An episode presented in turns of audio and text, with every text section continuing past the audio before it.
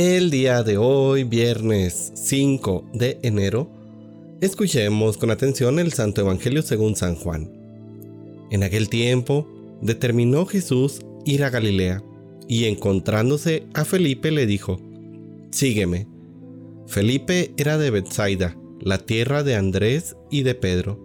Felipe se encontró con Natanael y le dijo, Hemos encontrado a aquel de quien escribió Moisés en la ley y también en los profetas.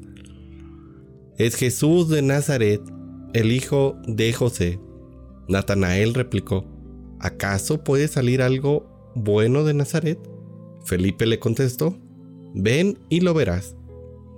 Cuando Jesús vio que Natanael se acercaba, dijo, Este es un verdadero israelita en lo que no hay doblez. Natanael le preguntó, ¿De dónde me conoces? Jesús le respondió, Antes de que Felipe te llamara, te vi cuando estabas debajo de la higuera. Respondió Natanael, Maestro, tú eres el Hijo de Dios, tú eres el Rey de Israel. Jesús le contestó, Tú crees porque te he dicho que te vi debajo de la higuera. Mayores cosas has de ver.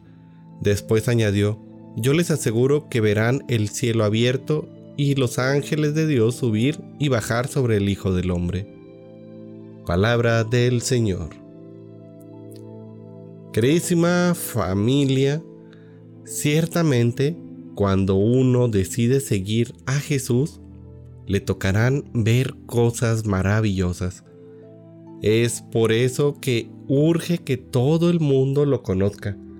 Felipe, que se había decidido en seguir a Jesús, fue el medio por el cual Natanael encontró también al Mesías y con él a la vida en abundancia. El mundo no sabe en realidad lo que se pierde por no conocer y amar a Jesús. Y en gran parte la culpa es nuestra, pues no hemos hecho lo que Felipe. Aquí te pregunto, ¿cuántas veces los miembros de tu familia son los que todavía viven entre las sombras, llenos de angustias, de temores, sin paz en el corazón, por no haberse encontrado cara a cara con Jesucristo.